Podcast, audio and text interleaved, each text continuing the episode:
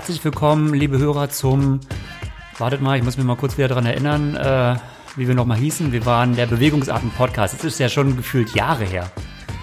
Letztes Jahr auf jeden Fall, letzte Aufnahme. Jetzt aber willkommen im neuen Jahr. Fast schon wieder der Januar vorbei, aber ähm, was lange währt, wird endlich gut. Herzlich willkommen zu einer neuen Episode. Ich bin Gregor und an meiner Seite sind wieder die Eva. Hallo. Und der Horst. Hello. Hi, hi. Ein frohes Neues, Jungs. Ein frohes Neues, ja. Ähm, erste Frage, seid ihr auch schon im Clubhaus Mitglied? Ja. Das ist ja geil, du kommst direkt drauf Da zu sprechen. Ja, sind wir. Ich wollte eigentlich gestern schon mal so einen Pre-Talk ähm, anteasern über Clubhouse, aber ja, Gregor hatte keine Zeit. Ja, also jetzt noch Pre-Talks über Clubhouse, aber Ja, das ähm, könnte man doch mal einführen, oder? Horst, was sagst du? Machen wir also unsere nächste Podcast-Folge über Clubhouse mit Involvierung von unseren Zuhörern, Hörern oder wie? ja gut, das Ding ist halt, ähm, dann schmeißen wir alle raus, die ein Android haben, womit wir ja kein Problem haben. Also wir geben ja zu, dass wir ähm, iPhone-Luxusluder sind und äh, Apple und dass uns so Gleichberechtigung eigentlich am Arsch vorbeigeht, aber das ist ja nicht das Problem. Aber das Ding ist halt, es wäre halt nur live, ne? Weil ansonsten ist es halt voll, also das ist halt voll nochmal so eine Podcast-Erweiterung. Aber hast du ein Problem mit live? Also wir sind ja so auch immer live und schneiden nichts. Also von daher, ja, es wäre jetzt nicht so, aber die Leute müssten es halt live auch hören, ne? ja. Stimmt. Die ganzen Business, Sendeplatz irgendwie die, freigeben? die beschäftigten Business, Ironman, die müssen ja halt, denn, die werden ja gezwungen, quasi es so zu hören, Ja gut, aber die wann machen... wir es anbieten und können nicht ihre die- eigene die- Experience Die sich- machen freitagsabends eh nochmal um 9 Uhr krasse ähm, Swift-Einheit. Da kannst du auch mal bei Clubhouse zuhören. Ey, das wäre doch die Idee, das könntest du doch verbinden. Machst so eine Swift-Session irgendwie und dann inkludiert diese Clubhouse-Aktion. Kannst du die Leute mit an Bord holen? Aber ganz im Diskussion. Ernst, ähm, das ist so der, der Einsatz, wo ich mir vorstellen könnte, das wäre echt am interessantesten. Also zum einen, wir hatten ja mega oft das Problem, also gerade bei uns, weil wir uns ja nicht so oft treffen.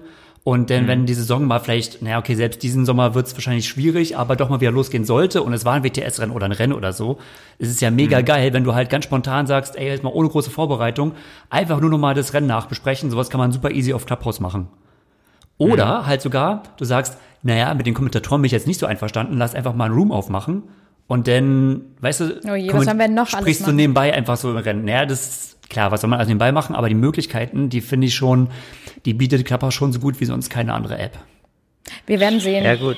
Ja, was, genau, die, was die genau. Datenmonster-Krake ähm, uns alles so aus den Genau, du Fingern machst dich zieht. nackig, du musst deine Kontakte preisgeben, du darfst Ja, ich dich, weiß, ich äh, weiß, komplett- ja. wir leben in Zeiten, wo Signal auf dem Vormarsch ist und so und äh, aber noch haben immer noch alle WhatsApp. Genau, eben. Habt ihr nicht dieses Streamer oder wie das heißt aus der Schweiz? Ja, Signal. Wir sind äh, Signal oder Bei Signal-User. uns, äh, Okay. unser, der SCW-Vorstand, der wollte immer Streamer ähm, ähm, initiieren in- als, als Gruppen, als Gruppenchat. Aber irgendwie, das war dann, das war den Leuten dann doch zu aufwendig, weil du musst dich ja relativ aufwendig dafür anmelden und äh, autorisieren. Bei Signal nicht, kann ich nur Werbung für Ja. machen.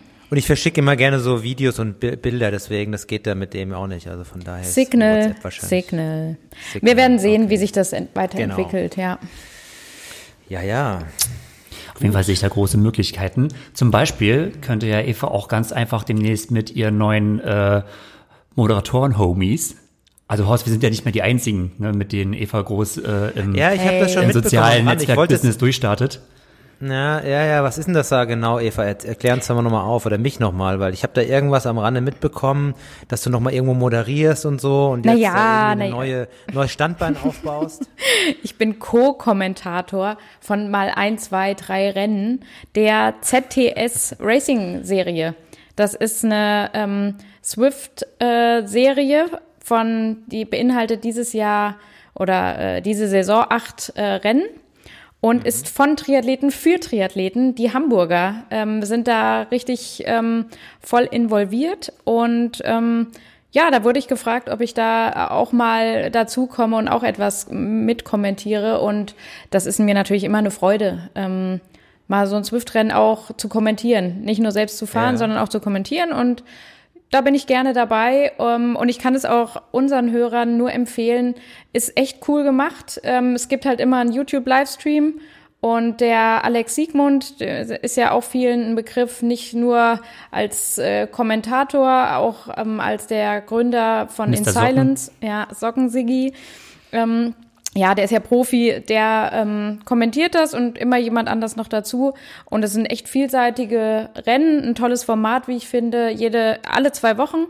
Ähm, kann, kann man mal reinschauen. Und es sind halt, es wird im Team gefahren. Also da gibt's die, die klassischen Bundesliga-Teams ähm, und man kann auch selbst ein Team gründen. Und, Richtig hochwertiger Livestream, muss man sagen. Also ich finde das total, also was ist ja interessant, es ist ja auf Eigeninitiative von Leuten, die es jetzt nicht unbedingt deren Beruf das ist, aber man sieht so, was man äh, mit den Tools, die man jetzt auch alle so hat, was für einen guten Livestream man da eigentlich so zur Seite stellen kann. Ne? Ähm, Ja, wenn man es kann, ne? Also da steckt schon ganz ja, schön, richtig viel ganz schön Arbeit viel dahinter. Know-how aber, ey, dahinter. Es ja. ist nicht wirklich nur einfach, wir, wir teilen den Bildschirm, sondern da ist ja noch wirklich äh, die Moderation und Mhm. äh, die macht die gut. Das sind dann wirklich noch so Vorberichte, die extra noch erstellt werden mit den Athleten, denn äh, stellen sich immer noch Athleten zur Verfügung, so mit dieser Experience Cam und äh, werden, werden immer noch mal eingespielt. Also das ist jetzt ja, also mit vielen Features ausgestattet. Einfach so aus dem, ich sag jetzt mal, ich sag jetzt mal aus dem Nichts geboren. Ähm, Nicht Nee, schlecht. Ja. und da muss man auch ähm, sich, finde ich, engagieren, wenn man gerade in dem Gebiet sich äh, ja eh auch sonst viel austobt. Und ähm, deshalb habe ich mich auch sehr gefreut, ähm, da dabei zu sein. Und Ja. ja, Ja, by the way, schicke Socken, die du da gerade anhast. Ja, schöne Radsocken und Gregor auch mit so bunten Laufsocken. Ja, nicht, nicht schlecht. Ja. Ähm, Gruß an Herr Sigmund. nee, Quatsch. Aber wer, ähm, wer darf daran teilnehmen? Sind das jetzt irgendwie die Liga-Athleten aus der ersten Liga? alle, oder alle Horst. Jeder? Ja, Ah, du okay. kannst auch ein Horst Reichel Racing Team gründen und kannst auch noch dabei sein. Also man kann sich sogar auch noch registrieren. Es Was sind ist denn eigentlich mit dem Darmstädter Team? ich weiß gar nicht, wie. Keine Frag Ahnung. bitte Ich glaub, die nehmen Hessen wieder, also ich weiß ja, dass die, Eint die Eintracht fährt ja auf jeden Fall mit. Ja. Ähm, Griesheim auch.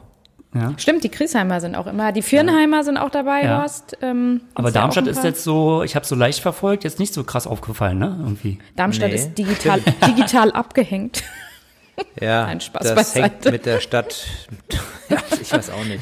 Muss ich mal nachhaken. Gleich, gleich bis zum nächsten Mal. Bitte. Naja, was ist, was ist noch passiert? Ähm, ich habe gerade, weil wir sind wieder zurück, wie du gesagt hast, ne, aus der Winterpause, ähm, muss ich mal gleich sagen, Christian Blumenfeld ist back. Ähm, er hat heute, ja, er war jetzt lang verletzt und hat sich dauernd da irgendwo auch rumgeschleppt mit seinen, mit seinen ganzen Laufgebrechen, die er sich ja dann quasi auch irgendwo selbst zugezogen hat bei dem Pensum. Zu viele 5 Kilometer äh, äh, Lauftests und äh, Rekordversuche wahrscheinlich. Oh ja, das, das waren definitiv zu viele. Ähm, aber heute hat er auf Strava hochgeladen, ähm, dass er I'm back ähm, und hatte heute wohl ein Workout fünf mal zwei Kilometer und das lief wohl ordentlich. Ähm, jetzt muss er halt nur noch gucken, dass er die Consistency, wie man so schön sagt, zurückbekommt. Was, Ähm, ich frage mal, hast du und Zahlen Verletzungs- oder so, weil du sagst ordentlich? Wobei es wahrscheinlich jetzt auch nicht mega entscheidend ist, dass du da. Ja, das du kannst du jetzt auch nicht so, Mich würde nur interessieren, was er für einen neuen Sponsor hat. das wissen wir Noch nicht, scheinbar ne? alle noch nicht, ne? Weil. Äh, Radsponsor. Radsponsor, ja, hast ja Horst auch mitbekommen, ne, dass, ähm, oder ich weiß nicht, ob, du das mitbekommen hast, dass äh, so einige Athleten inzwischen, die vorher bei Spe Specialized waren, nicht mehr bei Specialized sind. Also da zählt ein Christian Blumfeld mit dabei, ähm, ein Justus Nieschlag, ähm, Braden Curry. Braden Curry, auf jeden Fall noch einer, der mir jetzt gerade spontan nicht einfällt. Also es war jetzt wirklich eine ganze Serie an Athleten, die äh, nicht mehr bei Specialized sind. Und ich habe schon gedacht, so, ich weiß aber ehrlich gesagt, ne, wir sind der uninformierteste Podcast ever. Ich weiß nicht, ähm, ist das Zufall oder haben die jetzt jemand mega teures eingekauft? Ja, das Karussell Ja, gut, dreht du- sich immer. Oder oder so oder äh, so. oder Ja, einfach ein ja, aber- Wechsel in der in, im Management, dass die Leute sagen, Nee, ich ey, glaub, das wir unterstützen Hinz und Kunst, es geht nicht mehr.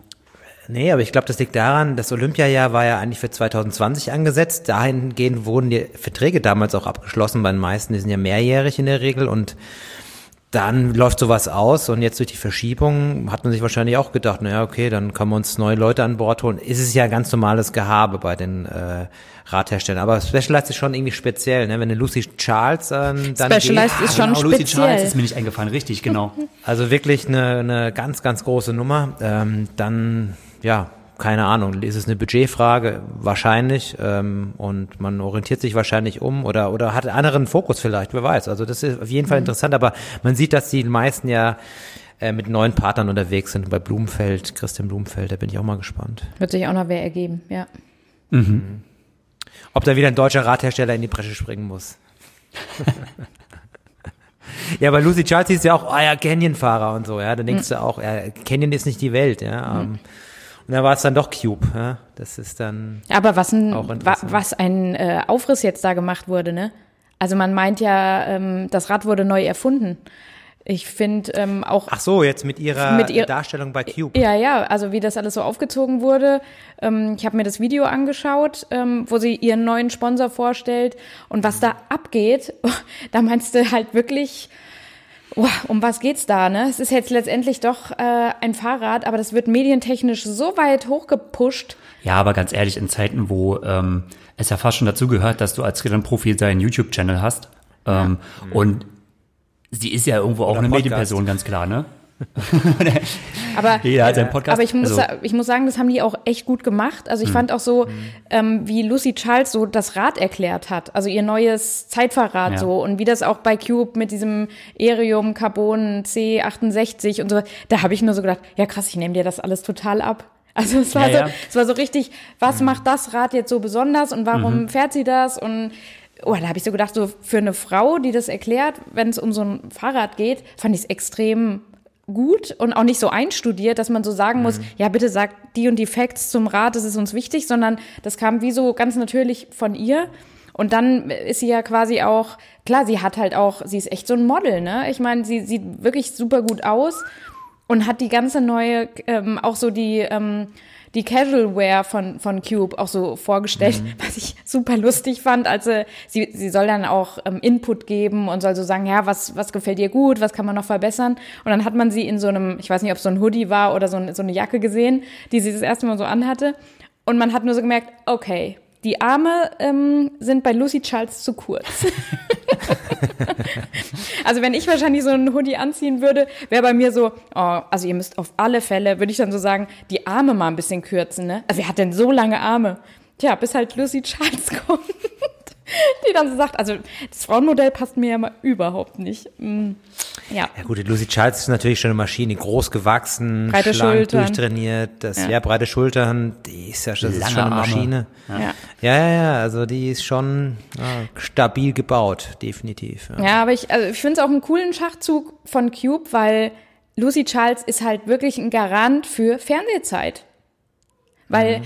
ich meine, das Rad wird immer ähm, zu sehen sein in Fernsehübertragungen, zumindest ähm, ja, wahrscheinlich bis es dann zum Laufen geht oder ja, und auch einfach so Medienaufmerksamkeit, ne? Also nicht ja, nur und das ist perfektes Timing, genau. Es ist natürlich so, dass bei den Frauen bei Cube, ich, wer ist denn jetzt bei Cube? Gute Frage. International gesehen. Annalena Pohl. Annalena Best Pohl. Pohl Best? Ja. Das weiß ich nie. Ähm, ja auch geheiratet. Okay, aber jetzt international gesehen als absolute Weltklasse-Athletin äh, ist die sie da natürlich da herausragend und ähm, ja, das passt natürlich super ins, ins Gesamtkonzept. Ja, aber genau das wollten sie ja scheinbar. Ein ganz großes Zugpferd. Mhm. Und ich erinnere mich auch gerne an die Zeit von Canyon. Mhm. Ähm, ich mhm. bin ja noch vor ähm, Frodo auf Canyon aufmerksam geworden. Oder fand, fand schon immer, also Canyon also ziemlich cool, muss ich sagen. Aber als dann Frodo ähm, auf dem Canyon war, das hat ja auch keiner vermutet hatte. Fand er nicht mehr cool, oder was? Oder wie geht der ja, Satz weiter? Aber na, dann ist die Marke, dann ist die Marke ja wirklich auch erstmal explodiert. Also irgendwann hm, wollte ja, ja. halt jeder Triathleten Canyon fahren. Und vorher war es so, ja, es gibt auch Canyon und die haben ihr Speedmax und so. Mhm. Ja, mhm. ist eine günstigere Alternative. Frodo hat ja die ganze Marke sowas von aufgewertet oder ja, zu einem gewissen Maß auch zu einem Luxus. Ja. gut irgendwie ja, ja, genau. oder hochgehoben. Auf Vorher war Canyon schon eher was anderes, halt wirklich so der Für Discounter, jedermann. sag ich mal, auch wenn die ja hochwertig mhm. waren, aber ähm, da hat Frodo so ein bisschen von seinen Goldstaub draufgepustet. Glamour ein bisschen raufgepustet, ja. Und das könnte jetzt äh, Lucy Charles ja vielleicht auch bei der nächsten deutschen Marke Cube ähm, ja. mhm. machen. So, also ja. Gut. Wir sind gespannt. Nee, absolut. Die Zeiten sind vorbei, wo es hieß, ähm, hier bitte hast ein Rad, ähm, mach mal bitte so drei Posts auf Instagram oder auf Facebook war es ja damals nur, Instagram war ja noch nicht so. Und dann hast du meistens noch so äh, nicht mal richtig Klamotten zu bekommen, sondern dann hast du wieder ein Rad gehabt von der Marke X, noch ein paar alte Radklamotten von, von der Marke Y und dann mach mal ein paar Bilder bitte. Redest du von dir? Ah, okay, kleiner Insider. Wie war das denn damals? ich kann Da mich hat das erinnern, Marketing technisch ganz- schon ganz schön was getan in den letzten Jahren, ja. Ja, ja, ja, aber ich kann, ich kann mich noch ganz, ganz frühe Zeiten erinnern. Keine Ahnung, so Andreas Rehlert, der ist dann mal Rail, Raleigh gefahren. Also diese Namensverwandtschaft war dann schon sehr nah. Ding- Raleigh. Ja. Genau, Raleigh. Und ähm, da gab es dann irgendwo in, in, dem, in dem Verbandsmagazin so eine Mini-Werbeanzeige und da hat man das so gesehen. Aber es, da gab es eigentlich kaum kaum Werbung über über äh, die Radsportfirmen. Der einzigste, der Werbung gemacht hat, war, glaube ich, damals immer Lothar Leder mit seinen Rädern, aber es war der einzigste und Jürgen Zeck. Jürgen Zeck darf man nicht vergessen.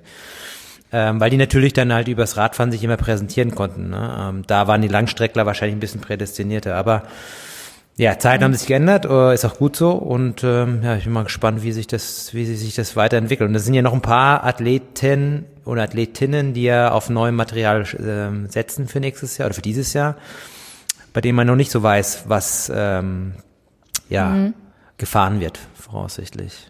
Können wir dann nochmal in den nächsten Wochen vielleicht drauf Genau. zurückkommen nochmal. Verfolgen. Ich möchte noch eine Sache zu unserem letzten Podcast sagen, der ja. etwas von, ich muss von mir sprechen, etwas ausgeartet ist. Bewegungsarten sind ausgeartet. Ähm, Gerade als es um Thema Sam Long geht, möchte ich nochmal sagen, Ach so. ja, das, möchte, willst du- ja. das möchte ich wirklich nochmal sagen, weil ähm, ich bin ja schon ein reflektierter Mensch und ähm, leider Gottes auch etwas überemotional vielleicht manchmal. Ähm, und ich habe ja Sam Long das letzte Mal als Affen bezeichnet. Das möchte ich hiermit mich entschuldigen bei Sam Long und bei äh, wem auch immer, dem, dem ich da auf den Schlips getreten bin vielleicht. Ähm, ich würde jetzt das einfach so ähm, umstellen quasi, dass ich sein Verhalten als affig bezeichnen würde. So. ja.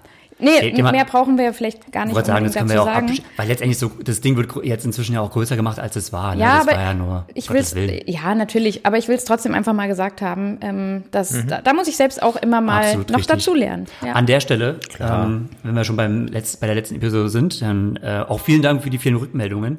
Für die ähm, vielen Lebkuchen. Ich muss wirklich, also es klingt, es klingt echt ein bisschen blöd, aber ich war echt ein bisschen naiv und habe mit dieser Form der Rückmeldung nicht gerechnet. Also ist natürlich auch schön, auf der einen Seite so diese Rückmeldung bekommen zu haben, weil ähm, ich habe in dem Moment wirklich gesagt, weil ich überzeugt war, naja, okay, so die interessanten Themen und wenn die vorbei sind, dann ist halt Schluss und so. Das hören so ich hab, drei Leute. Und ich habe wirklich so gedacht, so du kommst so drei, vier nerdige Rückmeldungen so von den Leuten, die du halt irgendwie kennst oder so. Ja. ja. es tut mir ja leid, ich bin halt da, ähm, Das hat ihn etwas überfordert, muss ich sagen. ja, Er, er wusste auf einmal bitte, nicht mehr bitte damit schreibt uns nie umzugehen. wieder.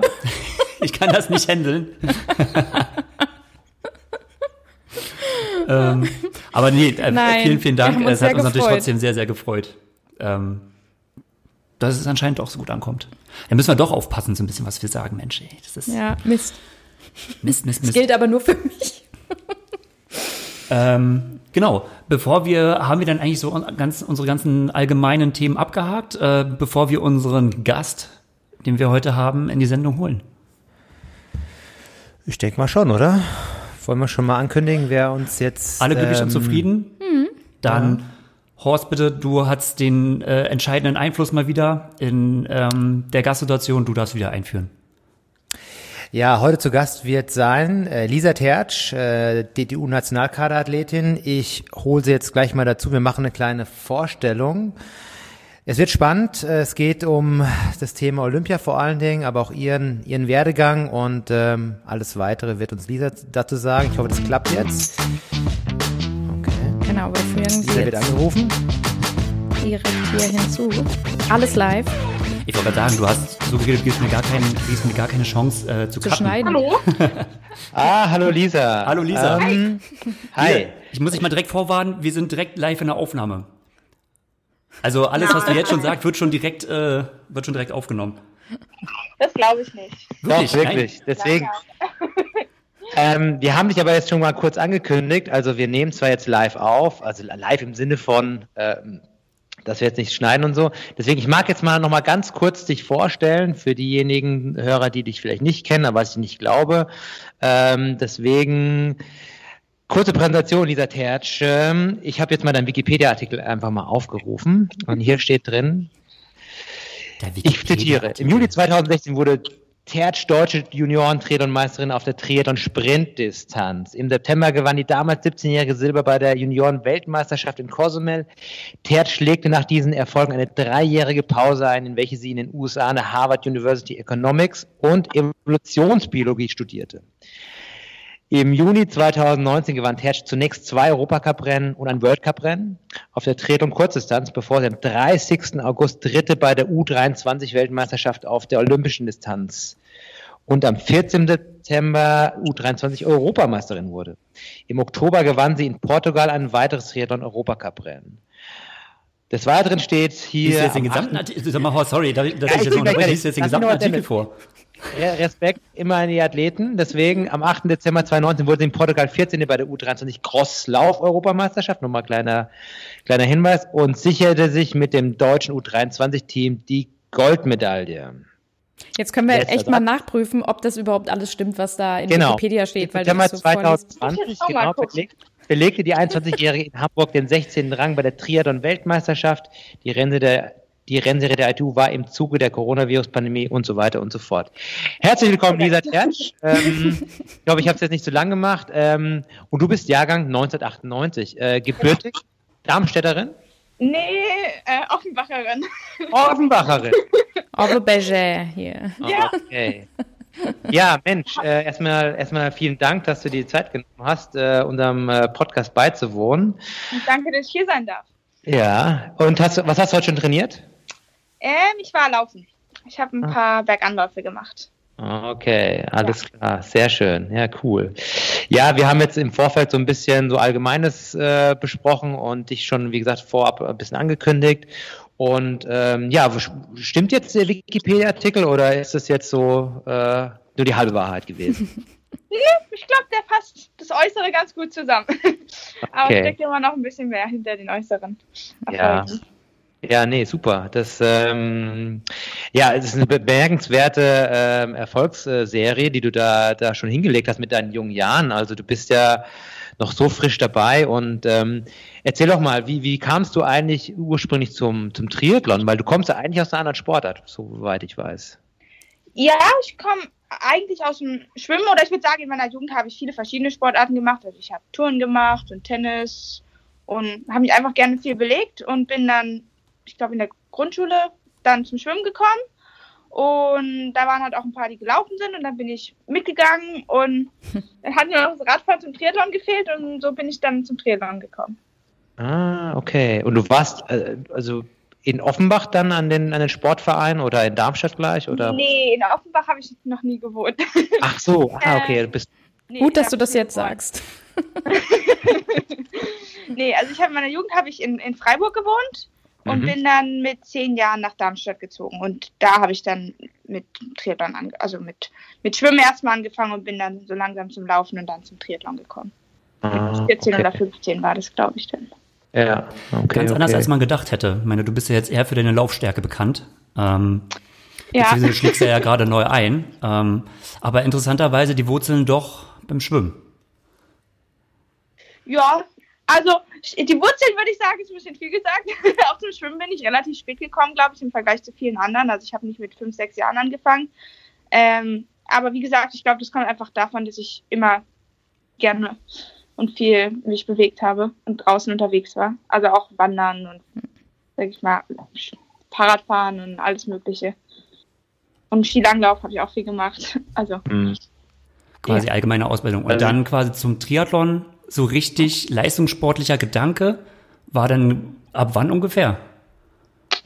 Ähm, ich würde sagen, es hat 2014 angefangen. Also es, es, war jetzt nie so, dass ich gesagt habe, okay, jetzt will ich das leistungssportmäßig machen. Mhm. Ähm, es hat sich einfach so langsam entwickelt und erst bin ich halt so im Deutschland Cup gestartet und dann war ich halt ganz gut und dann habe ich mich halt weiterentwickelt und dann habe ich mir nächste Ziele gesetzt und so ging das dann halt immer weiter. Und 2014 weiß ich, wollte ich zu den Jugendolympischen Spielen in Nanjing oder mhm. wollte zumindest versuchen, soweit, soweit ich es eben schaffe. Ähm, und deswegen würde ich sagen, da habe ich dann so langsam realisiert, dass es auch international was werden könnte. Dann ging das aber auch ziemlich schnell, ziemlich schnell bergauf, muss man sagen. Weil, wenn ich jetzt mal überlege, wann du mir das erste Mal über den Weg gelaufen bist, ähm, das war nämlich dann schon 2016 in Cozumel bei der ähm, WM, ja. Ähm, also wenn genau. du gerade jetzt so sagst, zu 14 ging das erstmal so, so richtig in Richtung Triathlon und zwei Jahre später bist du schon ähm, ja einmal um den halben Globus gejettet und stehst ähm, ja äh, bei einer, bei einer ähm, WM direkt und direkt auch auf dem Podium. Ja, war ganz cool, aber ich war ja auch schon im Jahr davor war ich in Chicago Zehnte mhm. und da mhm. hatte ich auch schon ähm, die zweitschnellste Laufzeit hinter der Laura und da war, also da habe ich mir dann überlegt, dass ich ähm, gerne, wenn ich besser schwimmen könnte, auch noch weiter vorne landen könnte.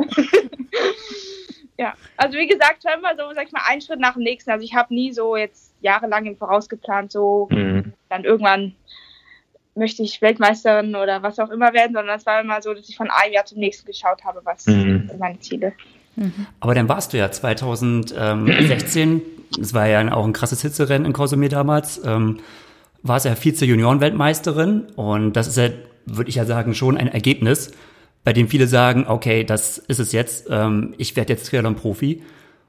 Und dann war es aber eine Weile lang aus meiner Perspektive, oder ich sage jetzt mal aus unserer, ruhig um dich, oder? Du bist dann rübergegangen äh, in die USA und hast ein Studium in Harvard genau. angefangen, richtig? Ja, genau. Also ich hatte sogar schon, ich bin vor den Weltmeisterschaften bin ich rübergezogen und bin dann praktisch von Boston aus nach Cozumel ja. ähm, geflogen. Das, ah, das weiß ich noch. Das, das weiß ich noch genau, als wir im Hotel saßen. Und das, als du dann noch so dazu kamst und dann hieß es nur, ja, Lisa Tertsch kommt noch, aber die kommt direkt aus Boston.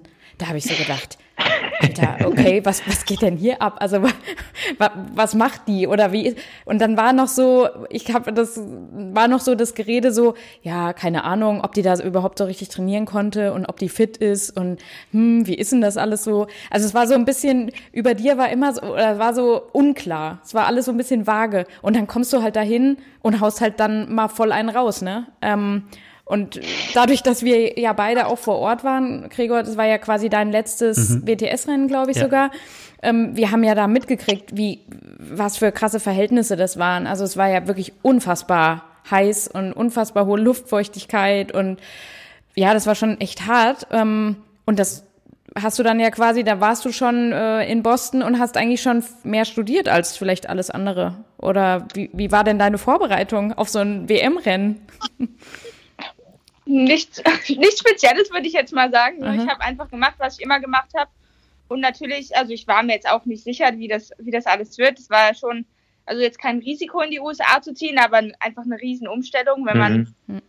in ein neues Land zieht und mit neuen Leuten und neue Umgebungen und alles. Und ich, ich kannte das ja alles nicht. Und dann zu sagen, ja, okay, dann ja. starte ich trotzdem bei der WM, aber ich, ich konnte ja trotzdem trainieren und alles. Und ich habe nie irgendwie gesagt, oh, jetzt mache ich erstmal drei Wochen Pause und gucke mir alles hier an, sondern hm.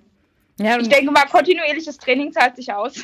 Ja, aber das, das ist ja schon mal ein Zeichen, wenn man äh, sagen kann, man hat während der Zeit, während des Studiums auch kontinuierlich trainieren können. Also es gibt ähm, natürlich äh, so Aushänge äh, oder Vorzeigebeispiele wie Sophia Saller, die mittlerweile leider ja auch schon aufgehört hat, aber die ja auch während ihres Studiums äh, einen Bachelor, einen Master, einen Doktor und was weiß ich gemacht hat.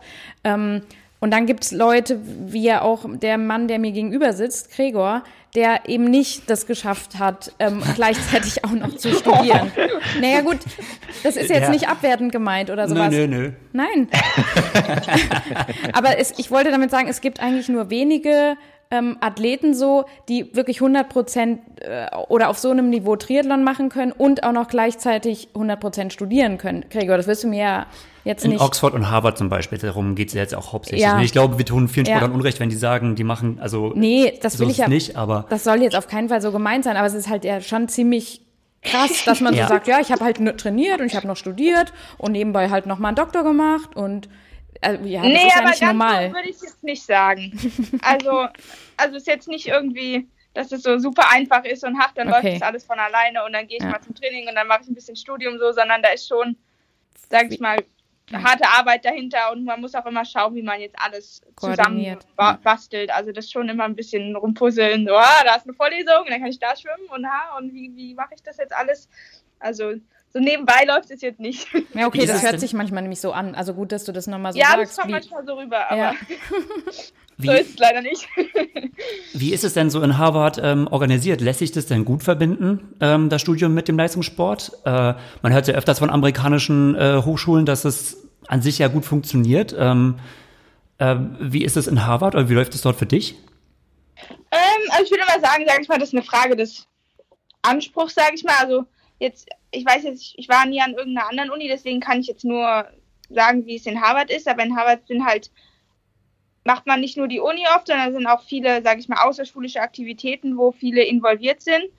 Und also in, insofern war ich da jetzt nicht so viel anders, dass ich noch viel anderes neben der Uni zu tun hatte.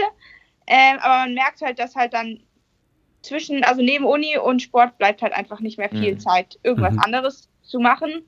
Und ja, das war, es war mein Hauptunterschied zu den anderen, würde ich sagen. Ähm, aber Aber hast du denn da eine Trainingsgruppe oder sowas? Oder, ähm, nee, hatte ich nicht. Also ich hatte, also nicht für Triathlon, sondern ich Mhm. habe ja dann ähm, ähm, nach, nach der WM habe ich ja gesagt, ich, ich konzentriere mich jetzt erstmal aufs Laufen, einfach weil ich Lust drauf hatte. Also Mhm. es hat jetzt nicht irgendwie mit, weiß nicht, Leistungen oder so zu tun, sondern ich wollte einfach mal was anderes machen und mal schauen, wie gut ich im Laufen sein kann. Und da war, also an den Unis ist ja viel, Mhm. äh, sag ich mal, also sind diese Varsity-Teams, also diese Lauf, Mhm. äh, wo, wo viele halt, halt auch rübergehen und da habe ich dann halt auch mit dem Laufteam trainiert und meine Erfahrungen so gesammelt. Krass. Also das heißt, du warst dann dort mit dem Läufer mehr oder weniger äh, zusammen, hast dort bei dir Ja. trainiert und äh, wie sah das mit dem Schwimmen und äh, Radtraining aus? Ja, Ja. ähm, also Radfahren war nicht wirklich existent so, also Mhm. also Boss, also der Harvard ist ja ziemlich in der Stadt drinne Ja. und Mhm. ähm, ich hatte auch kein Fahrrad. und das war also ein Straßen, also nichts, womit man irgendwie trainieren könnte. Mhm. Und Schwimmen habe ich so, sage ich mal, als Ausgleichstraining zum Laufen gemacht, aber jetzt auch nicht so ambitioniert nicht. oder Ja, so. also Mhm. Ja, also wie, also ich würde es jetzt halt so sagen, dass ich, sage ich mal, davor war ich halt eine Triathletin, die auch gelaufen ist und dann in, in den paar Jahren war ich halt eine Läuferin, die auch mal Triathlon macht. Ähm, und Gott, Ja. das ist, äh, also jetzt muss ich echt nochmal für unsere Zuhörer so nochmal kurz so rekapitulieren, ne? Also die Lisa wird ähm, deutsche Meisterin in, im Juniorenbereich. Sie fliegt zur WM, beginnt aber schon währenddessen ihr Studium und dann wird sie Vize-Weltmeisterin und dann sehen wir jetzt hier so, wenn man auf, auf der ITU-Seite ähm, letztendlich schaut, ist der letzte Eintrag von dir äh, der 17.09.2016 und da wirst du in der Mixed Relay Staffel mit dem deutschen Team Elfte. So. Und dann kommt der nächste Eintrag, drei Jahre später aus dem Juni. Da fängt es dann an äh, mit einem Europacup, den du direkt gewinnst. Dann zwei Wochen später machst du einen Weltcup in Antwerpen und gewinnst den auch. Ähm, ja, das war schon ganz cool. Alter Schwede, weil und dann erzählst du, ja, in der Zwischenzeit habe ich halt studiert, bin gelaufen, hatte kein Rad, bin halt ja zum Ausgleich ein bisschen geschwommen. ja, das ist schon, ähm, muss ich sagen, sehr cool. Hätte ich Und- gewusst, dass es so einfach geht. Und dann muss ich gerade noch dazu sagen, ähm, Antwerpen haben wir natürlich auch ähm, im Livestream verfolgt. Ähm, und äh, dann kam das äh, Siegerinterview bei dir danach. Und da bin ich ähm, so ein bisschen ein Fangirl geworden. Denn ähm, das Interview war der Wahnsinn, finde ich. Also erstmal ist es halt ja schon cool. Wir also wir, ich muss jetzt für vielleicht so, ja, ich spreche einfach für mich. Ich würde Bitte. mich, ich würde mich extrem schwer tun, ähm, gerade nach so einem Rennen dann in Englisch ein cooles Interview zu geben. Außer zu sagen, ja, okay, it was extremely tough and yeah, and I have good legs und was weiß ich. Also dann sagt man so Floskeln. Aber du hast halt dann in Englisch, in perfektem Englisch, wie ich finde, so ein richtig geiles, ähm, ja, Post-Race-Interview da geführt. Und da, da habe ich so gedacht, ja, hammergeil. Also das war echt, das hat sich bei mir immer noch so eingebrannt, ja. Dankeschön. ja, kann ich mich gar nicht mehr so richtig dran erinnern, ehrlich gesagt, aber ähm, ich denke, bei mir ist einfach oft so, dass ich, ähm, sag ich mal, meinen eigenen Weg gehe und nicht so viel schaue, wie das jetzt andere gemacht haben und dadurch hatte ich jetzt auch nicht die typischen Hm, Nachrennfloskeln im Kopf, sondern habe einfach so gesagt, was ich halt denke ja. und Mhm. War das schon nicht. immer so? Also es ist auch immer ehrlich und authentisch und das ähm, merkt man vielleicht dann am Ende doch. Ja. Das ist nicht. Nicht War, das, war, das, war das quasi schon immer so, dass du so, dein, äh, so deinen eigenen Weg gegangen bist und so dein Typ bist? Oder ist es etwas, was sich ähm, durch deinen Aufenthalt in den USA jetzt nochmal drastisch verstärkt hat? Und du vielleicht auch Ich dort würde sagen, es hat sich, hat sich schon nochmal verstärkt in den USA. Das, also ich war schon immer so, naja, ich habe immer gesagt, ich möchte nicht in eine Sportschule, sondern möchte zu Hause trainieren und ich habe hier ein gutes Umfeld und ich möchte auf eine normale Schule gehen und ein normales Abi machen und so. Ähm, und, aber ich hatte, würde ich sagen, noch nicht so richtig das Selbstbewusstsein, auch so das, sage ich mal, durchzuziehen und offen, sage ich mal, zu allem so zu stehen, was ich so denke. Und das hat sich, würde ich sagen, definitiv ähm, in Harvard zum Positiven oder zum, ja, ja, noch zum Positiven verändert. Und wie weit bist du da jetzt? Bist du, also ähm, bist du noch in Harvard ähm, im Studium? Was studierst du eigentlich dort? äh, ich studiere Economics. Ich glaube, Economics. das stand doch sogar auch auf Stand im- meiner Seite, oder? Ja, ich, stand im ich stand bestimmt im Wikipedia-Artikel, Nee, den Horst komplett vorgelesen hat, aber ich mache da meine Ordner so. Da stand Economics und Evolutionsbiologie. Ja, ja, also Economics ist so mein Hauptfach, sage ich mal, und Evolutionsbiologie so mein, mein ich nenne es mal mein Hobbystudienfach. Ich finde es einfach super interessant. Stimmt das denn, dass man da die ganzen, dass man da die Fächer auch in den ersten Semestern so frei wählen kann? Also dass Ja. man da, ah, ja, Ja, also in, also ich habe wirklich in den ersten eineinhalb Jahren querbeet alles durchstudiert, Mhm. was einem so einfällt. So, also wirklich Krass. Psychologie und Schreiben und Mhm. Geschichte und Molekularbiologie, alles Mögliche. So, was sich halt so interessant angehört hat und was ich mir mal so vorstellen könnte, vielleicht eventuell. Aber wenn man dann halt mal ein halbes Jahr einen Kurs belegt, stellt man immer schon recht schnell fest, so, oh ja, das finde ich interessant, oh ja, das möchte ich studieren oder nee, auf gar keinen Fall. ah, ja. Und ähm, dann kristallisiert sich das halt so langsam raus. Und für mich war das super, weil ich mir eben nicht sicher war, was ich nach, was ich studieren möchte einfach. Und jetzt bin ich halt relativ, ähm, also Hm. bin mir relativ sicher, dass das ein guter Weg ist für mich und denke ich, ach, vielleicht hätte ich das auch nochmal ausprobieren sollen und vielleicht wäre das auch gut gewesen, sondern Jetzt weißt du ja, ganz ich bin genau, ganz zufrieden mit meinem Weg. Economics, das ist mein Weg. Ah, ja. ich würde sagen, macht mir Spaß. Aber ich bin da, glaube ich, davon Economics kann man abgekommen. auch viel machen. Ja, also ich bin, glaube ich, davon abgekommen. Also du bist quasi noch dabei oder hast das Studium beendet? Genau? Du genau. Okay. Also ich ähm, hatte mir 2020 halt, also vor 2020 ein Jahr freigenommen, weil ich es halt versuchen wollte, zu Olympia zu schaffen und habe Mhm. gesagt, ich möchte, ich möchte, also ich möchte alles meinen Umständen entsprechend gegeben haben, dass ich am Ende sagen kann, ich habe, wäre nicht mehr gegangen so. Und es wäre halt einfach nicht, also es hätte nicht geklappt, wenn ich dort weiter studiert hätte. Ähm, und deswegen bin ich halt zurück nach Hause gegangen und habe so optimal wie möglich eben trainiert. Ähm, aber jetzt, Also ein jetzt paar Mal in die Schwimmhalle und mal aufs Rad gestiegen. Ja, ich habe tatsächlich richtig trainiert dann. Ähm, um, aber jetzt gerade studiere ich wieder, also seit Sommer. Mhm. Also ich hab seit zwei Wochen vor Hamburg. Fand ich super. Die ganze Zeit Oh. nicht und dann Oh. ausgerechnet, wenn die Wettkämpfe wieder anfangen, fängt das Studium wieder an. Ähm, ja, aber das ist, läuft jetzt gerade alles online. Also ähm, ich bin nicht da, sondern ich bin immer noch zu Hause in Darmstadt und Warst du denn da betroffen von den, von den Regelungen, die da Trump so ausgerufen hatte? Ja. Ja. Weil das haben wir halt in den Medien so verfolgt. Das, das hat ja alle ausländischen Studenten betroffen, Ja. die durch Covid dann ausreisen mussten, ne? Oder nicht mehr reinkamen Ja. oder wie auch immer, ja. Ja, ja, also das hat mich jetzt zum Glück nicht betroffen, weil ich ja zu der, also als Corona war, war ich ja Eh schon weg. Ja, ist, ist ähm, ja, ähm, war, ich, war ich zu Hause zu der Zeit, also musste ich nicht ausreisen, aber ich durfte halt dann, als ich mein Studium angefangen habe, nicht Mhm. wieder einreisen. Mhm.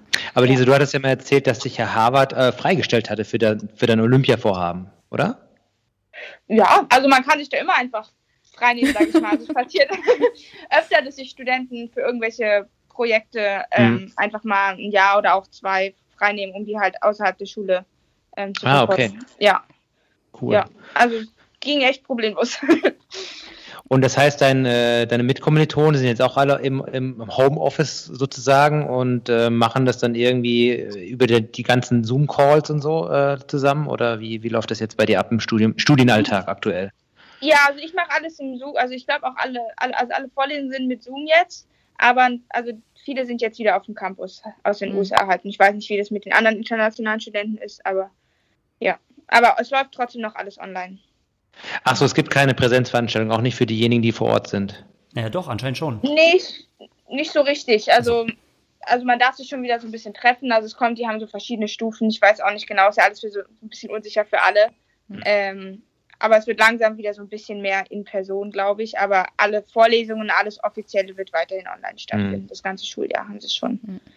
Ja, muss ja auch, muss ja auch erwähnen, dass du ja, also es gibt ja viele also, so Sportstipendien, Geschichten an, an, an so genannten Sportunis, aber du bist ja ganz regulär akademisch in einer, in einer Elite-Universität ähm, äh, ohne jegliche, äh, sag ich mal, in dem Sinne äh, Sportförderung. Du, machst, du ziehst es ja quasi so durch, oder? Ja, aber ich würde schon sagen, dass der Sport mir geholfen hat, ähm, den Studienplatz zu bekommen. Also mhm. es war jetzt nicht rein akademisch, sondern ähm, also ich sage jetzt auch nur so von meinen persönlichen Erfahrungen. ich weiß nicht, wie das da jetzt offiziell gehandhabt wird, aber man man braucht immer, sag ich mal, hervorragende akademische Leistung und noch irgendwas, was, was einen halt speziell macht, irgendwas, ja. was man auch außerhalb macht. Mhm. Dass man halt, sag ich mal, eine interessante Person ist, so ungefähr. Und da hat mir halt der Sport sehr weitergeholfen und ähm, ja, auch da eben, dass ich so gut laufen konnte und das mhm. Laufteam dann bei anderen Veranstaltungen repräsentieren konnte. Das okay. denke ich schon. Aber, aber zum, äh, zum Studienalltag, da, da, da, da, du musst ja ganz regulär deine, deine äh, Leistung ja erbringen, ne? so wie ja, jeder andere ja, nee, auch. Ja. Genau. Ja. ja. ganz normal. da gibt es ja, leider kenn, keine Vorteile. ja, ich kenne das so von ein paar äh, Auslandsstudenten da in Florida oder in, in, in Arizona, da, da werden so manche so durchgewunken, die machen dann ihr X auf ihren ähm, Prüfungs, äh, auf ihren Klausuren und dann sind die dann fertig irgendwann mit einem Bachelor oder mit einem Master. Na gut, es kommt auch immer drauf an, was du halt möchtest, ne? Also, ja, ja, absolut. Ja. Der Anspruch ist immer, ja, natürlich. Von, von dir, von dir selbst, ja. Und das ist natürlich auch, eine, sag ich mal, eine, eine in der Elite-Uni herrschen da nochmal andere Gesetzmäßigkeiten. Aber Lisa, erzähl mal, ähm, so was man so von dir mitbekommt, du bist ja sehr dahingehend sehr ähm, fokussiert. Ist das, ist das dein eigener innerer Antrieb? Äh, sind, unterstützen dich da deine Eltern auch in der Hinsicht? Wie, wie, wie kommt das zustande, diese Konstellation, dass du sagst, okay, ich gehe jetzt diesen Weg äh, mit, mit dem Studium? Ich meine, ich mein, du bist noch super jung und, und vor allem damals nach, nach Cozumel, ähm, da so eine Entscheidung zu treffen, äh, ist ja auch, ähm, zeugt ja von einer, von, einer, von einer Reife, die man, die man hat. Ja, Dankeschön. ja, ich will einfach sagen, ich nehme mir halt Ziele vor. Also die kommen auch wirklich immer mhm. von mir. Ich, also ich, ich möchte das alles selbst. Also ich muss schon sagen, ich bin sehr dankbar, dass meine Eltern mich so viel unterstützen. Also immer, wenn ich irgendwas möchte und sag ich mal mit irgendeiner neuen Idee ankomme, so Mama, jetzt würde ich gerne Harvard studieren und so als nächstes würde ich gerne zu Olympia, dann sagen sie nie, oh, mh, hm, sicher, sondern sagen, okay, gut, was müssen wir dafür machen, sage ich mal. Was, also was gibt es zu tun? Und da, also da bin ich sehr dankbar, dass meine Eltern mich so unterstützen ähm, und für mich da sind. Und ja, meine Fokussiertheit, würde ich sagen, kommt eben einfach davon, dass ich es möchte und dass ich meine Ziele setze und dann mhm. halt da einfach drauf hinarbeite und dann nicht mehr sage, oh, vielleicht sollte ich ja doch was anderes machen und vielleicht ist mhm. doch, ja.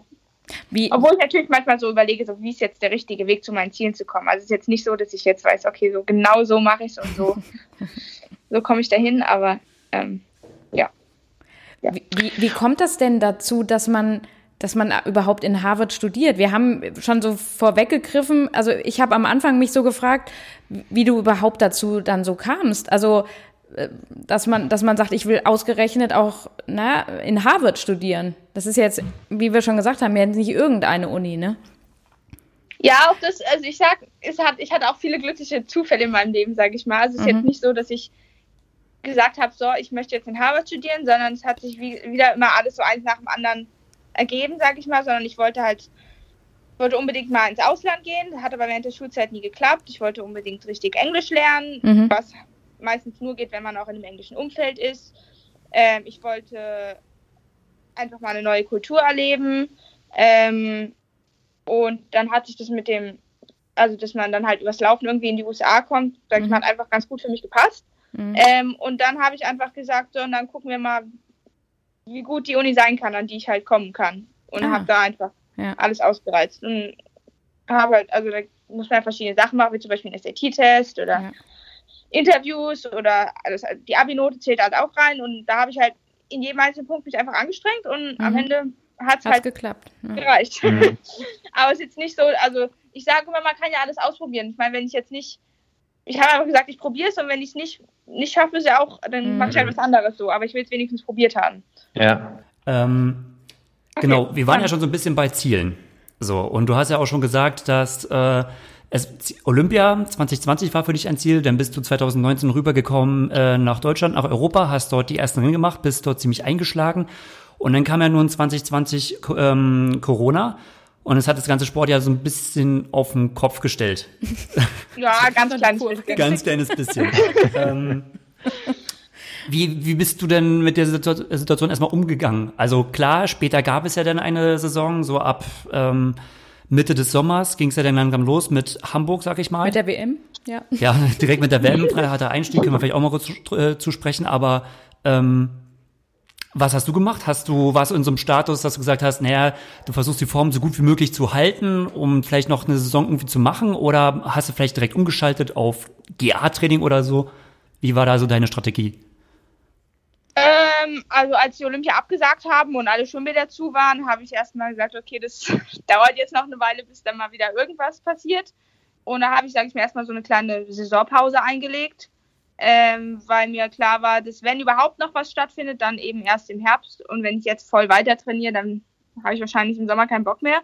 Hm. Ähm, und ja, dann habe ich wieder langsam einfach angefangen aufzubauen und, sag ich mal, so eine recht also normale Saisonvorbereitung zu machen, nur halt, weiß nicht, drei, vier, fünf Monate später als sonst. Was aber auch mal ganz nett war, sage ich mal, wenn man die ganzen langen Radeinheiten schön in der Sonne zu Hause machen konnte. Also hatte auch was für sich. Ja. Und dann quasi äh, war ja Hamburg deine erste Elite-WM, wenn man so sagen kann. Ähm, ja. Spontanerweise. Ähm, 16. Platz, vielleicht, also natürlich jetzt nicht das beste Ergebnis, was du in der Saison jetzt noch gebracht hast, aber ähm, was ist so dein persönliches Fazit von dem Rennen in Hamburg? Also ich würde, also es war für mich wirklich das erste richtige Rennen. Also ich war schon im Jahr davor in Tokio bei dem Olympisch, weiß nicht, was war Olympic Qualification Event oder so. Ja. Mhm. Ähm, aber das war so, also in Hamburg war so das erste Mal, dass ich richtig gegen, sage ich mal, alle auf der Welt oder hm. ein paar haben gefehlt, weiß ja. ich, aber so, dass man halt einen direkten Vergleich hatte mal, wo man, wo man steht in allen drei Disziplinen. Ähm, und ja, da habe ich halt gemerkt, im Schwimmen fehlt es noch ein bisschen, aber im Laufen bin ich schon echt gut dabei. Und ja, so wird es. War ja, glaube ich, die zweite Laufzeit oder so, kann es sein? Ja, genau, das war die ja. zweitbeste Laufzeit. Ja. ja, du hast ja schon davor auch gezeigt, das war irgendwann, glaube ich, Mitte Juli. Da bist du ja noch mal ähm, auf der Bahn einen Zehner gelaufen, ne? Ja, und ja, da hat sich kurzfristig das ergeben und da habe ich gedacht, ja, ja, ich nehme einfach alles mit. Ja, und also da war jetzt keine spezielle Vorbereitung oder so, aber. Ja, und das war ja wirklich hammergut, ne? Ja. Also, wenn du sagst, ohne spezielle Vorbereitung jetzt so direkt, bist du ja da eine 33, 39 gelaufen. Ja. ja. Das kann man schon mal so war stehen lassen. Cool. Oh ja. Ja. Ja. War, war aber auch ein gutes Rennen, also waren ganz gute Bedingungen. Und. Mhm schöne Stimmung. ja. Und was sind jetzt so deine, deine Lehren? Also ich würde ich mal so einschätzen, ähm, oder was wir so äh, gemeinsam haben, denke ich mal, also das sportliche Profil, was wir im Triathlon haben. Ne? Ähm, du bist halt auch eher die Läuferin, die hinten rauskommt, ähm, die aus der zweiten Gruppe versucht, ähm, das Rennen zu gestalten. Ähm, wie, wie gehst du damit um? Äh, startest du in ein Rennen und äh, spürst beim Schwimmen eventuell den Druck, dass du irgendwie mitkommen musst? Ähm, fühlst, fühlst du dich eventuell vielleicht irgendwie auch davon abhängig? Äh, es hat auch mal eine, ähm, äh, die Sophia Salah, finde ich, hat es immer sehr gut gesagt. Sie wird auch mal so gefragt nach dem Rennen, wie bist du zufrieden?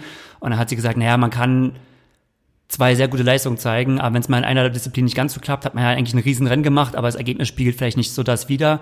Äh, wie gehst du so mit dem sportlichen Profil, was ich dir erstmal ange angehangen habe, so ich sag mal der typischen Läuferin, die halt im Schwimmen erstmal schauen muss, dass sie hinterherkommt. Wie gehst du so mental damit um? Äh, nimmst du die Rolle für dich an?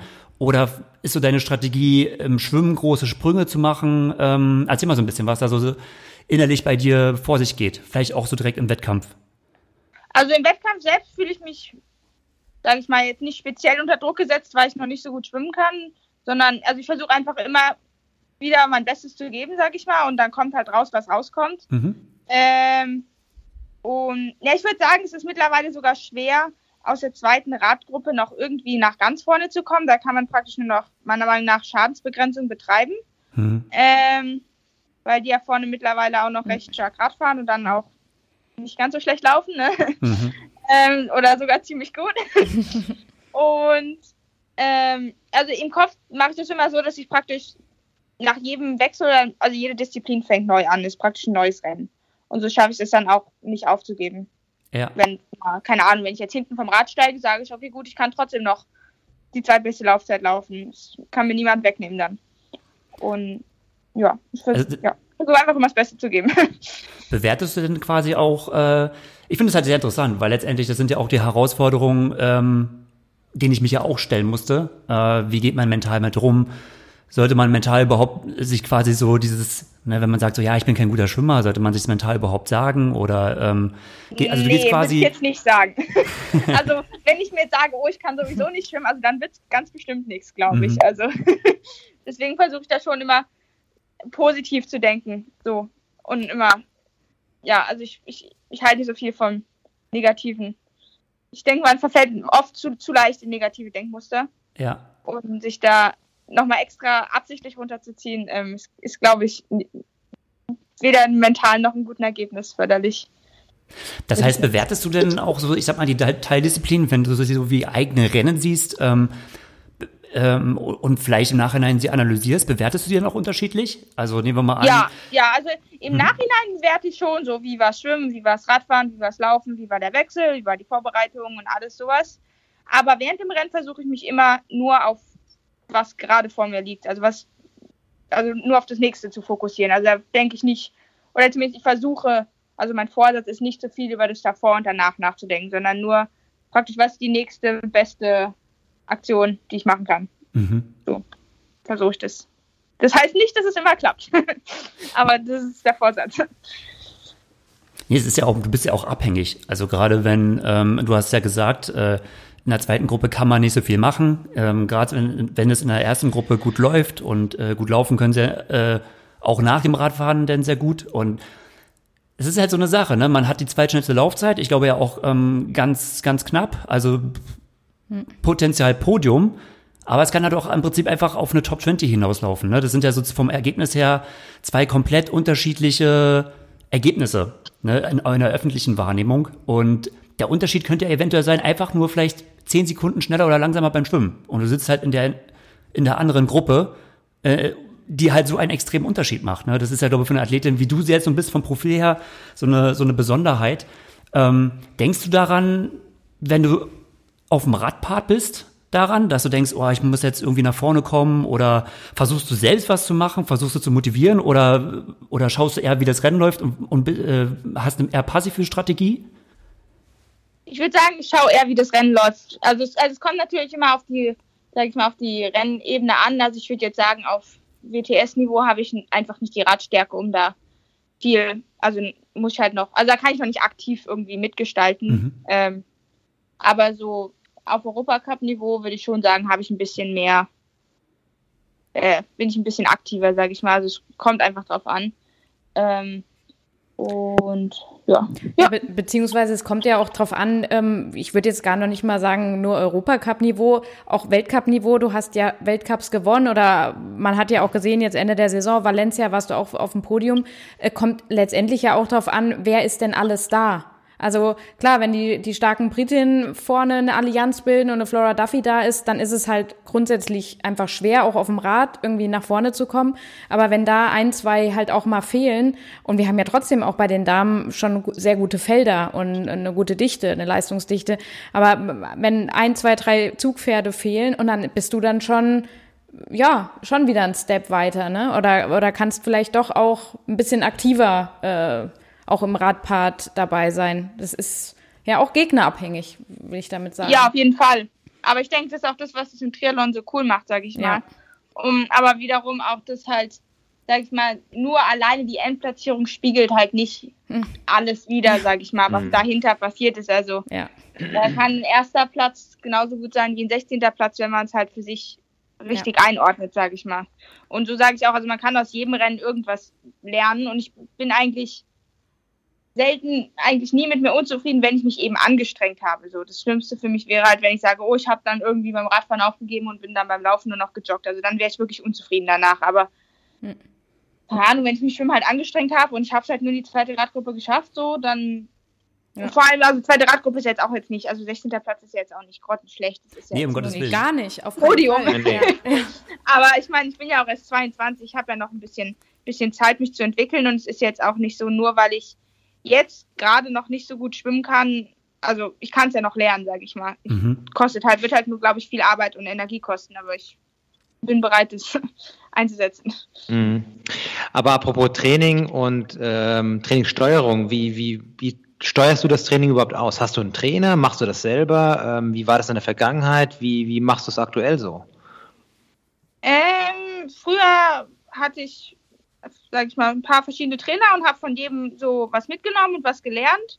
Mhm. Und ähm, dann in Harvard hatte ich halt nicht mehr so, hatte ich halt nur einen Lauftrainer und da habe ich, hab ich ein bisschen mein eigenes Ding gemacht und hatte auch viel Zeit, oder nicht Zeit, aber halt, ähm, sag ich mal, die Freiheit auszuprobieren, ohne dass mir da jemand reingeredet hat und gesagt hat, mach's mal so und mach's mal so. Und da habe ich wirklich viel gelernt darüber, wie, wie sich halt für mich gutes Training anfühlt. Mhm. Und habe das dann auch 2000, also im Jahr danach, 2019 war das, glaube ich, 2020, 2020, ja. Hab dann, also als ich wieder nach Hause bin, habe ich das auch noch ähm, viel, viel alleine weiter trainiert. Ähm, und ja, jetzt arbeite ich ein bisschen enger mit dem Wolfgang Schwein zusammen, der berät mich so ein bisschen, mhm. aber ähm, also was, was, ich halt, was ich halt gut finde und was ich auch brauche, ist, sag ich mal, ähm, was auf Augenhöhe, sag ich mal. Also ich brauche jetzt keinen Trainer, der so mir einen festen Plan vorlegt und sagt, so wird's gemacht, sondern ja. ähm, dass man das halt, sag ich mal, an die Umstände anpasst. Was jetzt auch speziell mit der Uni halt ziemlich wichtig ist, da mhm. kann ich einfach nicht, ja, weiß nicht, wie eben Profi trainieren, sondern muss das halt den Umständen mhm. machen. Ja gut, das ist aber ein guter Weg, sage ich mal, um da, da, mit dem Schiff durch diese beiden Häfen durchzufahren, ne? Universität und ähm, sportliche Ausbildung. Ähm, umso interessanter natürlich, dass du das dann so selber in die Hand nimmst. Und das wollte ich sagst, mich gerade, übrigens Entschuldigung, ja, wenn es jetzt bei uns in der Aufnahme hinten gerade ein bisschen rumpelt, aber ähm, mein mega aufgeladenes iPad schmiert gerade ab. Ne? Weißt du, so vier Streams gleichzeitig äh, bringt vom Akku her etwas in Bredouille. Ähm, naja, müssen wir noch gleich mal eine Verlängerung holen und dann ranholen. Ähm, du hast es so gesagt, so ja, äh, Horst, ne, das, äh, dass es ja fast schon so untergeht, ist ja gut, wenn man es so selbst machen kann. Ich bin ehrlich gesagt gerade ziemlich beeindruckt. Ähm, der typische Weg ist ja doch eher anders, ne? Also gerade äh, innerhalb der DTU zum System, wo ich gehört habe, oder nicht nur DTU-System, eigentlich fast alle Kurzdistanz, die ich so kenne, trainieren ja doch ziemlich, ähm, also auch in der GFT-Crew zum Beispiel nach einem fixen Plan, wo ganz genau steht, äh, Montag das, Dienstag das und so weiter, ähm, wo die Programme ganz genau feststehen. Das klingt ja jetzt doch schon so, äh, Lisa, als wenn du auch ziemlich viel in Eigenregie dir bestimmst. Ja, definitiv, ja. Ich mache ziemlich viel, also ja, in Eigenregie schon. Äh, aber das heißt jetzt nicht, dass ich keinen oh. Plan habe und irgendwie nur jeden Tag aufstehe und mache, wozu ich Lust habe und mal einen Dauerlauf und dann mal ein bisschen schwimmen, sondern ich habe schon ungefähr einen Plan, so was ich, ja.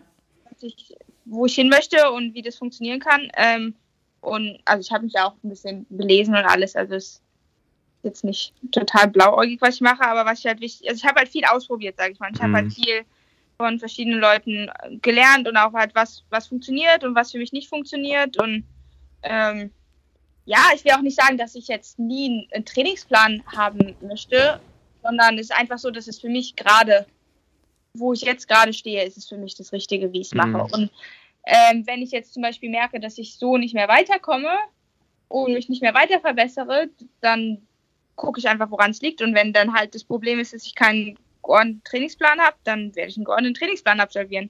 ähm, also, aber so, also so wie es gerade ist, bin ich glücklich und zufrieden und gesund und verbessere mich und solange es so ist, sehe ich eigentlich keinen Anlass, da was zu ändern. Mhm. Ja, aber so. Oh, ja, klar, und der Erfolg. Ja, äh, ich meine, der, der Erfolg. Ja, bitte. Bevor äh, Horst sagt, der Erfolg gibt dir recht, da hat der Horst natürlich recht, aber ähm, äh, mich würde trotzdem noch kurz interessieren, wie, wie sieht es denn in der Praxis aus? Also schreibst du dir quasi in der Woche so deinen Wochenplan oder deinen Monatsplan und dann schaut vielleicht ein Mentor so äh, äh, drauf und gibt ein paar Anmerkungen oder ähm, und wie fix steht denn so eine Woche? Hast du dann ganz genau im Plan, ich mache an dem Tag das und das und das oder äh, steuerst du es sehr nach Gefühl? Ähm, ich überlege mal am Anfang, also erstmal weiß ich so ungefähr, was ich wann trainieren möchte, also jetzt im Saisonverlauf, sage ich mal. Ähm, und dann überlege ich mir mal am Anfang der Woche, wie ich die Woche jetzt so gestalten möchte, wie das eben auch mit meinen schulischen Verpflichtungen jetzt zusammenpasst. Und da, also da ist halt auch oft so, dass ich keine, also bei mir ist nicht immer dieselbe Trainingswoche, sage ich mal, weil eben oft viel unregelmäßige Sachen anstehen. Ähm, und dann plane ich es immer am Anfang der Woche, wie ich es halt machen möchte. Und wenn sich dann halt irgendwie was, also ich bin auch offen für Änderungen während der Woche, sage ich mal. Aber mhm. ich denke, es ist wichtig, ähm, einen Plan am Anfang der Woche zu haben, was man machen möchte und den dann gegebenenfalls anzupassen. Und was steht da so ja. vorher fest? Also ähm, weißt du so quasi ungefähr, was du für Intensitäten machen möchtest? Oder schraubst du dann halt einfach mehr nur daran, ob du Einheiten nach morgens oder abends verschießt? Oder schraubst du denn am, am Umfang? Oder wie sehr kannst du dann auch an der Schraube, erlaubst du dir an der Schraube zu, zu drehen? Eigentlich alles, sag ich mal. Also, wie gesagt, ich stelle mir halt einen Plan auf, also auch mit Programm und so, also was ich wirklich machen möchte. Aber wenn ich jetzt auch zum Beispiel merke, keine Ahnung, wenn ich jetzt heute Abend noch Radfahren gehe und das ist eben das, ich habe halt viel ausprobiert, sag ich mal. Ich weiß, ich bin, ich weiß nicht, aber ich habe ein ganz gutes Gefühl dafür, wann es halt Sinn macht, sich weiter zu pushen und wann, wann ich halt, wann es halt einfach besser ist, sag ich mal, aufzuhören. Mhm. Und, und wann, also wann es halt sinnvoll ist, eine Pause zu machen. Ähm, und also, keine Ahnung. Ja, ich, ja, du sagst, ich glaube, alles an. Es klingt, es klingt alles so, ziemlich aber wenn es mir gut geht, ja. ja. Weil wenn man, wenn man immer so hört, wie viele, also kein, kein normaler Triathlet hat man manchmal das Gefühl, kommt noch ohne einen Trainer klar. Oder weiß zum Teil gar nicht, was er an Inhalten vielleicht so machen soll. Also es hilft dir ja schon, wenn von außen einem einer sagt, okay, heute machst du Tempoläufe, morgen machst du, fährst du locker Rad, dann kommt das und das. Wenn man das selbst halt sich so aufschreibt und das dann selbst so abspult, also ist, ich stelle es mir auch extrem schwer vor. Also gerade, na gut, ich bin da scheinbar auch Meister im Selbstbescheißen. So. Also ich würde dann immer eher ein bisschen lockerer, weil die harten Sachen, dann sagst du, oh, mache ich viermal fünf Minuten oder fünfmal fünf oh, viermal, boah, fertig. Oder es geht genau in die andere Richtung, dass man sagt, man übertreibt es immer und sagt, boah, fünf mal fünf hätte nicht sein müssen. Äh, Hätte man lieber du, auf mich gehört, anstatt den Trainer wirklich zu machen. ja, das, ja ich würde sagen, es hat schwer. sich so langsam. Oh, sorry. Alles ja, ich würde sagen, es hat sich so langsam entwickelt. Also es ist jetzt nicht hm. so, dass ich plötzlich von null angefangen habe, sondern ich habe halt schon, ich, wie gesagt, ich war ja nie richtig in irgendeiner Trainingsgruppe drin, mhm. schon von, von ja. Nicht von klein auf, aber halt von, was weiß ich, 14, 15 Jahren an, sondern habe mir immer alles irgendwie so zusammengebastelt mit Laufgruppe und Schwimmgruppe und alleine Radfahren und dann mal noch irgendwie nochmal einen anderen Trainer und nochmal manchmal zu einer anderen Trainingsgruppe gefahren. Das hat sich halt so mhm. entwickelt, aber ich war halt schon immer sehr, also dass ich halt, sag ich mal, selbst gucken musste, wie ich, wie ich das alles organisiere, sag ich mal. Und das hat sich dann halt in Harvard noch verstärkt, sag ich mal. Und, und da habe ich aber eben auch gemerkt, dass es zumindest wo, für das, wo ich jetzt derzeit bin, ganz gut für mich so funktioniert. Ja, voll. Du bist ähm, scheinbar voll der Typ für sowas auch. Ja. Ja. Kann man nicht anders sagen. Wieder, ja. Jede Einheit mache ich halt, weil ich sie machen möchte und nicht, weil mhm. ähm, es irgendwo auf dem Plan steht. Aber ich muss auch sagen, also jetzt besonders in den letzten Monaten hat mich der ähm, Wolfgang jetzt mehr unterstützt. Also haben wir ein bisschen drüber geredet, so was ich jetzt für Einheiten machen möchte und worauf ich mich fokussieren möchte und ähm, ja, an, mhm. einfach an, an was für, für Schwächen ich arbeiten möchte. Mir, also ich, ich verbessere mich halt auch gerne und habe da halt also gerne so, sag ich mal, so kleine Teilziele, sag ich mal. Ähm, und da hilft er mir wirklich weiter, ja. Ja, aber ich glaube, das ist das Entscheidende. Wenn man, wenn man sich bewusst macht, um was es geht und wenn man das auch möchte und dann, dann, dann läuft das Training auch auf einer anderen Situation und auf einer anderen Ebene auch ab, als wenn man, sage ich mal, feste Vorgaben bekommt, was sicherlich für viele äh, der, der Weg ist. Ähm, aber naja, sich vielleicht gar nicht so bewusst ist, warum man das macht oder ob man es gar nicht will und man machen, es machen muss, das äh, ist ein deutlicher Unterschied. Und das ähm, ja, ist spannend. Es gibt wenige Triathleten, die das überhaupt so machen können. Also mhm. ich kenne nicht vielleicht nur eins, zwei so international. Das ist äh, interessantes Konzept. Ja.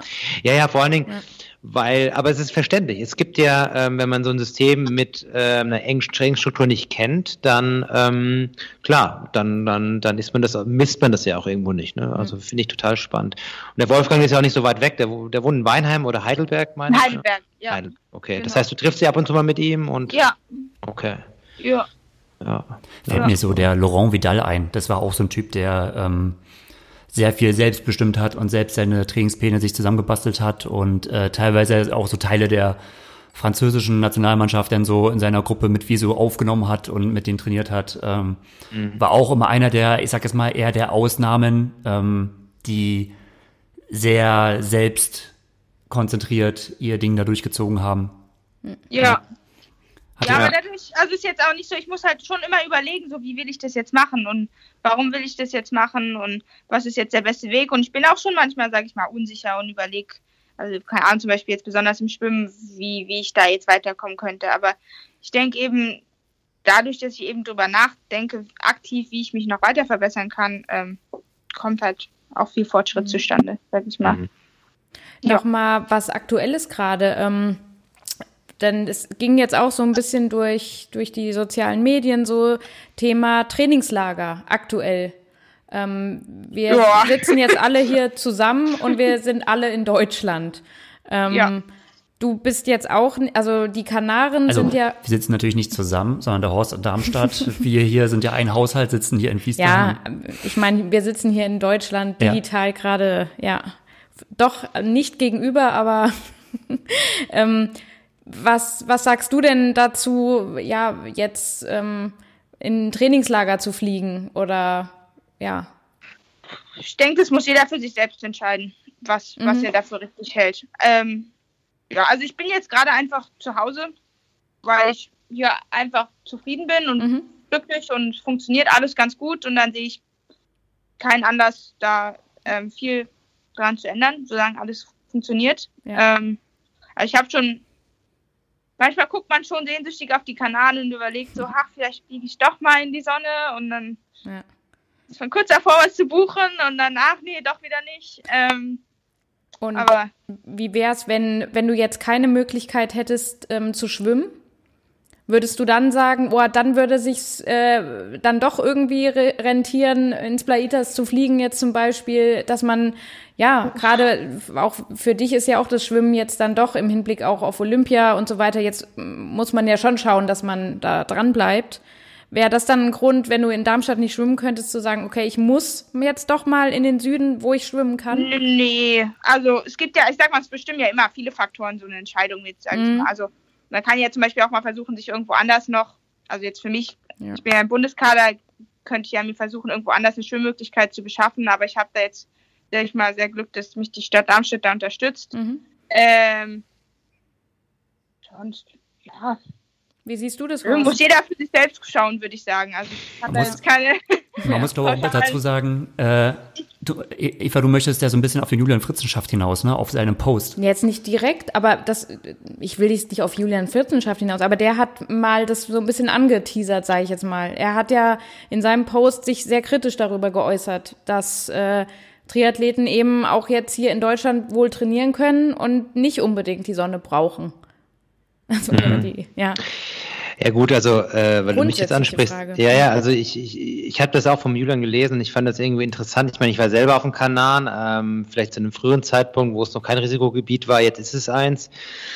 Es geht im Endeffekt um die ähm, vielleicht ähm, Aussagekraft von solchen Trips, wenn man das vielleicht irgendwie breit tritt, weil schlussendlich leben wir ja alle irgendwo in so einer schwierigen Situation.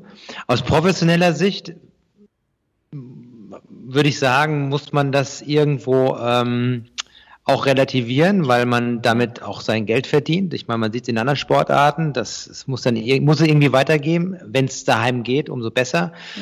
Ja. Äh, für viele gibt es vielleicht nicht die Möglichkeit, von den Profis auch. Also wir haben jetzt ja die Möglichkeit, das äh, hier vor Ort zu machen. Lisa ja, ich, ich ja auch. Ähm, das ist natürlich so ein bisschen der Messenssache, ist ganz klar. Das muss jeder für sich entscheiden. Ich finde aber jetzt auch nicht so vielleicht auch nicht so, so geschickt, wenn man jetzt anfängt, jeden Tag da irgendwie äh, seine Trainingseinheiten zu posten. Weiß ich nicht, ob das vielleicht irgendwie ein bisschen Unmut weckt. Vielleicht auch, wenn es gar nicht böse gemeint ist. Man, auf der anderen Seite muss man dann seine Sponsoren präsentieren. Auf der anderen Seite, ja, ähm, wo ist so die Balance? Das ist mhm. schwierig, das Thema, definitiv. Du siehst aber im Radsport, da ja, geht auch in die Camps und ähm, ja, bei denen geht es natürlich auch demnächst los. Bei den Triathleten wird es wahrscheinlich noch ein bisschen dauern. Ja, aber. Ja, aber Lisa, äh, wir, wir hatten uns ja unterhalten, Lisa, ne? Das war ja auch so ein bisschen für dich, so, du warst ja auch so hin und her gerissen. Ähm, und du hast ja auch gesagt, äh, schon vor ein paar Wochen, dass ähm, na, solange du jetzt hier gut trainieren kannst, stellt sich jetzt erstmal nicht die Frage, wenn dann überhaupt, vielleicht den Kopf ein Standortwechsel wäre, vielleicht interessanter, wenn das Wetter so halbwegs mitspielt, ist es, sag ich mal, auch daheim machbar. Ja. Hm. Kann ich ja. so unterschreiben, ja. Ja, ich meine, der Frühling kommt ja auch bald, so ist es ja nicht. Und äh, dann äh, ist es draußen auch nicht mehr ganz so garstig wie jetzt aktuell. Ja, und auch die Wettkämpfe liegen ja noch etwas in der Ferne, sage ich mal. Also hm. ich glaube jetzt nicht, dass es normalerweise ging es ja im Februar, März schon wieder los und also da sehe ich jetzt nicht das, also ich denke, es wird frühestens im Mai oder so wieder losgehen und dann kann man sich auch schon wieder zu Hause gut vorbereiten. Mhm. Ja, ja, auf jeden Fall. Und wir müssen ein bisschen vorspringen, äh, ihr Lieben, weil wir mhm. haben ja noch ein gewisses Zeitfenster. Äh, deswegen Wettk Wettkämpfe ist ein gutes Stichwort. Lisa, sag mal, wie, wie schaut es jetzt im Prinzip jetzt aus mit Wettkampfplanung für dieses Jahr? Jetzt, wenn wir davon, davon ausgehen, dass gewisse Wettkämpfe stehen, wie ist so deine Idee, ähm, ähm, das, das mit, mit, mit Olympia anzugehen? Was, was hast du jetzt geplant oder was hast du nicht geplant? Ähm, also von der DTU aus ist ja dann am Ende Mai dieser Qualifikationswettkampf in Kienbaum geplant. Der mhm. steht definitiv als erstes, sage ich mal, Highlight oder wichtiger Wettkampf an. Und also ich muss sagen, von dem Wettkampf ist dann die weitere Saisonplanung abhängig. Also wenn es für Olympia reicht, wäre natürlich toll. Mhm. Ähm, Würde mich sehr freuen, dann, dann geht es in die Olympia-Vorbereitung und dann zu Olympia. Und wenn das nicht klappt, dann gibt es immer noch, sag ich mal, genügend andere Wettkämpfe. Und vor allem, also auch zum Beispiel die U23 EM steht ja im Ende, Ende August zumindest jetzt noch im Plan oder, oder äh, diverse Weltcups oder so. Also das ist ja immer ganz nett. In der ITU gibt es ja ziemlich viele Wettkämpfe, mit denen man es motivieren kann. Ist der Aber also ich versuche jetzt oh, nicht zu, zu viel zu, zu planen, also zu genau. Also die Eckpunkte für mich sind jetzt erstmal, also der erste Eckpunkt ist Ende Mai dieser Quali-Wettkampf und dann schaue ich weiter von da. Da ist der Modus noch gleich. Das war dieses, äh, dieser Ultrasprint im Einzelzeitformat. Genau, genau, ja. Aber da hast du gerade gesagt, habe ich herausgehört, ähm, da veränderst du jetzt nicht so viel im Training. Also, äh, weil man könnte ja sagen, naja gut, ähm, das ist ja quasi Schwimmen alleine, ähm, Zeitfahren alleine, ähm, rückt natürlich nochmal die Gesamtleistung nochmal deutlich in den Vordergrund. Ähm, beeinflusst es sich das irgendwie in deinem Training, dass du da vielleicht ein paar Sachen änderst oder äh, machst du trotzdem eine ganz normale, äh, ich sag jetzt mal eher allgemeinere Vorbereitung auf die Saison, wie du es sonst auch machst? Äh, ein paar Sachen werde ich schon verändern, weil es ist ja ein anderer also ein anderer Wettkampf einfach. Mhm. Ne? Man muss sich ja im Training immer auf sein spezielles Wettkampfformat vorbereiten. Und diesmal ist das entscheidende Wettkampfformat eben nicht die Sprint oder die olympische Distanz, sondern dieses Supersprintformat im Einzelzeitfahren, wo ja auch nochmal das Radfahren, denke ich mal, eine viel entscheidendere Rolle spielen wird als in normalen Triathlons, die, also zumindest ich gewöhnt bin. Ich weiß, auf der Langdistanz ist es ein bisschen anders, aber auf der Kurzdistanz spielt es, ja, ja, also ich werde ein bisschen was umstellen. Mhm. Also wahrscheinlich klingt auch so ein bisschen nach, äh, dass du adaptieren wirst, so Radtraining, versuchst Radstärke vor allem auch in diesem kürzeren Zeitfahrformat äh, da dich zu verbessern. Ja. Ja. Ja, ich denke, das Ziel ist halt immer so, dass man, man muss sich halt angucken, wo, was, was muss man, was braucht man, um in dem Rennen, wo ich erfolgreich sein will, gut zu sein. Und darauf dann hinarbeiten. Mhm. So. Das versuche ich. Heißt ja nicht, dass es unbedingt klappt, aber möchte zumindest mein Bestes geben. Top. Also hör, äh, hören wir jetzt daraus, dass ähm, Olympia natürlich äh, interessantes Ziel ist, aber die Welt geht ja auch nicht unter, wenn es jetzt nicht klappen würde, egal ob es jetzt am Event selber liegt oder an der Qualifikation. Ähm, du machst jetzt nicht deine, deine sportliche Karriere jetzt von der diesjährigen Olympiageschichte abhängig. Nein, nein, auf keinen hm. Fall. Also ja ich sehe mich da auch auf einem lang, längerfristigen Weg, sage ich mal. Also für mhm. mich, also ich möchte auch auf jeden Fall noch nach diesem Jahr weitermachen. Das ist für mich überhaupt keine Frage, sage ich mal. Und von daher, ja, äh, mal sehen, was ist kommt. für mich, sage ich mal, ein, ein, ein, ein Saison, also das Saison-Highlight, aber nicht, nicht mhm. das alles oder nichts. Ja, du bist ja auch noch also super jung, das darf man ja nicht vergessen. Du bist ja eigentlich noch U23-Athlet, wenn man es genau nimmt. Ne? Also ja. kannst du ja noch, ja. könntest du noch starten, ja. Ähm, also da, da sind ja noch alle Möglichkeiten offen. Aber das heißt, dass Olympia verschoben wurde, fandest du das kam es dir vielleicht sogar entgegen? Ja, kann man schon sagen, weil ich, also ich, ich habe ja, ja schon erst wieder angefangen. Ich würde sagen, ich lerne noch ganz viel dazu mit, mit jedem Rennen eigentlich. Von daher hat mir das schon weitergeholfen, dass ich mich noch mehr weiterentwickeln kann. Hm.